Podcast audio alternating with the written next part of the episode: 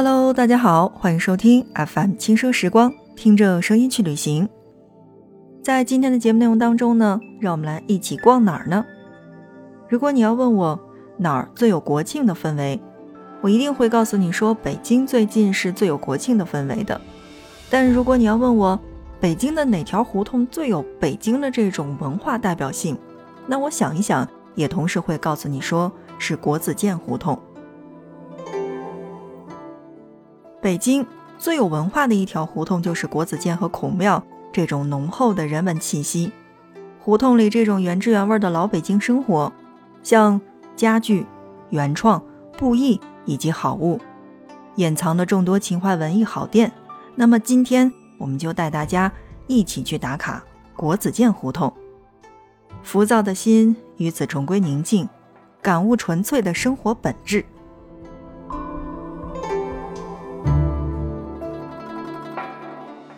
树干、年轮、墙沿以及橡木，走过的每一块石砖，国子监积累的时间的印记，以包容的姿态接纳新的事物。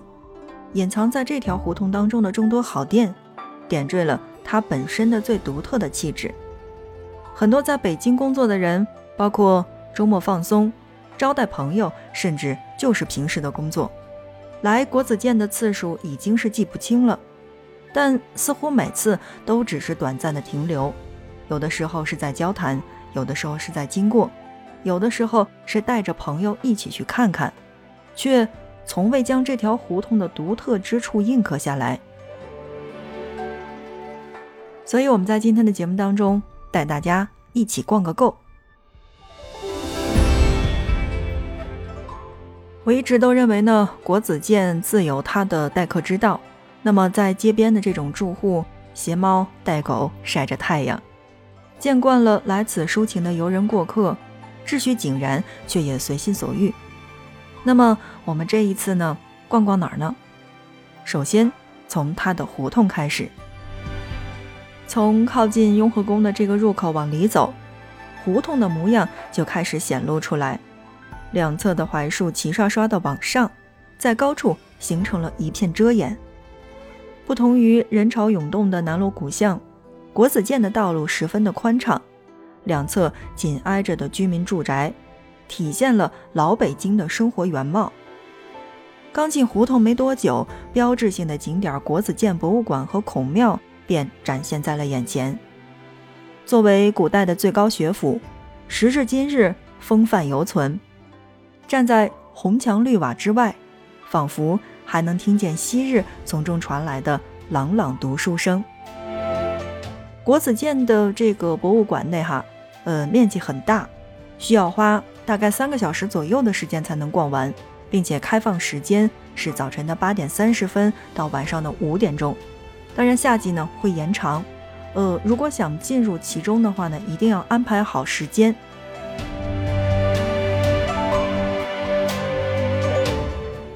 北京孔庙和国子监博物馆始建于元代，合于左庙右学的古制，分别作为皇帝祭祀孔子的场所和中央的最高学府。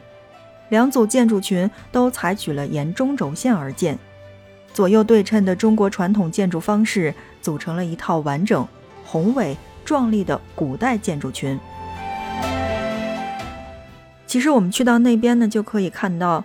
这个国子监的整体建筑是坐北朝南，中轴线上分布着集贤门，也就是我们所说的大门，包括太学门，也就是二门，包括琉璃牌坊、仪伦堂和静一亭。东西两侧有四厅六堂，构成传统的对称格局，是我国现存唯一一所古代中央公办大学建筑。在这儿呢，要跟大家去仔细的说一说静一亭。静一亭是位于在仪伦堂的之后，是国子监的第三进院落，建于明嘉靖七年，设有祭酒厢房和私业厢房，以及七座御制圣御碑，是国子监祭酒办公的场所。在孔庙和国子监之间的夹道内。有一处由一百八十九座高大石碑组成的碑林，石碑上篆刻着儒家的经典，像《周易》《尚书》《诗经》《周礼》，包括《春秋》《左传》，也包括像《孟子》以及《论语》等等。所以，喜欢这种石刻碑文的小伙伴们，一定要去那边去打卡。简单的介绍了国子监之后，我们再来了解北京孔庙。北京孔庙始建于元大德六年。大德十年建成，历代多次重修，为元、明、清三代祭孔的建筑，又名先师庙。这座庙坐北朝南，大门称先师门，仍保持元代的风格。轻奢时光，听着声音去旅行。在今天的节目内容当中呢，我们来跟大家一起聊到的就是北京的国子监胡同。刚才我们是简单的说到了国子监，也告诉大家说。如果真的是想细细去游览里边的话，那么大概是需要三个小时左右，请大家安排好时间。当然，出来之后呢，就要逛逛国子监附近的这些小店儿了。其实呢，我个人来说呢，是比较喜欢这种比较扎咖，然后比较文艺的这种小店儿。不管进去买不买东西，逛一逛总是好的。但我相信，任何的一个小伙伴去到北京，或者说去到这个国子监附近的话，其实大家都已经是做了各种各样的攻略。那如果你做了很多很多攻略的话，你去到那边，在胡同的左侧，一定会被蛋糕店所吸引。北京字号的三元梅园的红豆双皮奶，还有手工的驴打滚，包括糖葫芦，都是十分出名的。而我每次去到那边的话，最喜欢吃的就是那边的驴打滚了，而且。我是属于那种每次去到那边的话一定会买的人，在节目当中推荐给大家。现在的很多小姐姐们在周末出门的话，其实仅仅是去打卡其中的一家甜品店或者一家这个奶茶店，或者有的时候仅仅就是为了拍拍照。所以在国子监胡同当中呢，我也有这么一家店要推荐给大家。这家店呢，在国子监胡同，其实可以用名声大噪来形容，而这家名字叫做远古。拐弯进入建厂胡同，步行几分钟就到了。青灰色的混凝土墙面有着粗粝的美感，朴质别致的门脸吸引着人们进去一探究竟。远古主营新式的甜品，像茶饮和酒酿。甜品师会根据春夏秋冬四季不断更替店内的甜品和茶饮的种类，将自然的味道柔和。茉莉清茶酪、乌麻豆腐团子，还有枸杞米酒糕，这些看起来跟甜品八竿子打不着的食材，组合起来却别有一番滋味。精致的装盘，具有仪式感的细节。提高了品尝过程当中带给人的满足感。除食之外，店内还有一个小的生活展区，售饭器皿、包装袋，还有手工布艺品。舒缓的音乐营造出了静谧的氛围，恰到好处的光线仿佛身处朦胧的春日。所以，正在听我们节目当中的小伙伴们，有时间去北京去打卡的话，或者说正好是在北京，周末又没有什么事儿的话。其实可以去远古去看看那边的甜品究竟怎么样。另外呢，要跟大家说到的这家店呢，是比较喜欢这个制香，或者说平时家里面有点香习惯的小伙伴们应该会喜欢的一家店。这家店叫做手艺江南，就是在这个国子监街的五十七号。这里呢，其实原来是叫做失物照领园子的国子监的第一家店。而现在就变成了名字叫做“手艺江南”的手工香炉店，出售各种各样的巧生炉。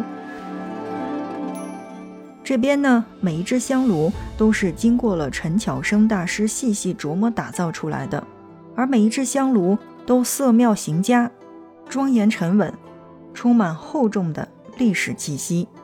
店里的建筑结构也让人惊叹。是这种混凝土结构与木质框架结合，并且按照徽派建筑改造了天井，多处窗户的使用让空间充满变幻。从二层的长窗向外望去，四五种植物交相掩映，伴随着四季更迭生长，幻化出别样的景致。好的，正在收听到的是 FM 轻奢时光，听着声音去旅行。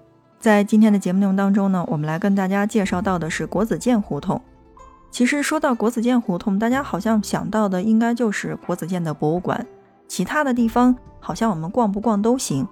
但你往国子监胡同一站，你就会发现，哎，那边怎么街拍的小姐姐这么多呢？包括拿长枪短炮的摄影师也是很多。说到摄影师和街拍的小姐姐，其实不足为奇。在那边看着穿汉服的小姐姐或者小哥哥们呢，也是经常有的。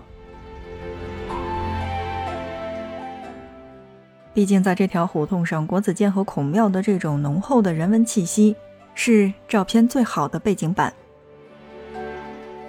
另外呢，有一些不熟悉北京的小伙伴们呢，在这儿呢来跟大家推荐一条线路。这条线路就是上午可以逛雍和宫，下午可以去国子监，然后。晚上可以去后海，周围的这种吃吃喝喝，包括游玩之地都是有的。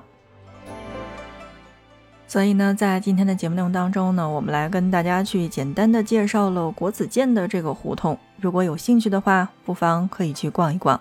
正在收听到的是 FM 今生时光，听着声音去旅行。好的，今天的节目就是这样了，感谢大家的收听，我们下一期不见不散。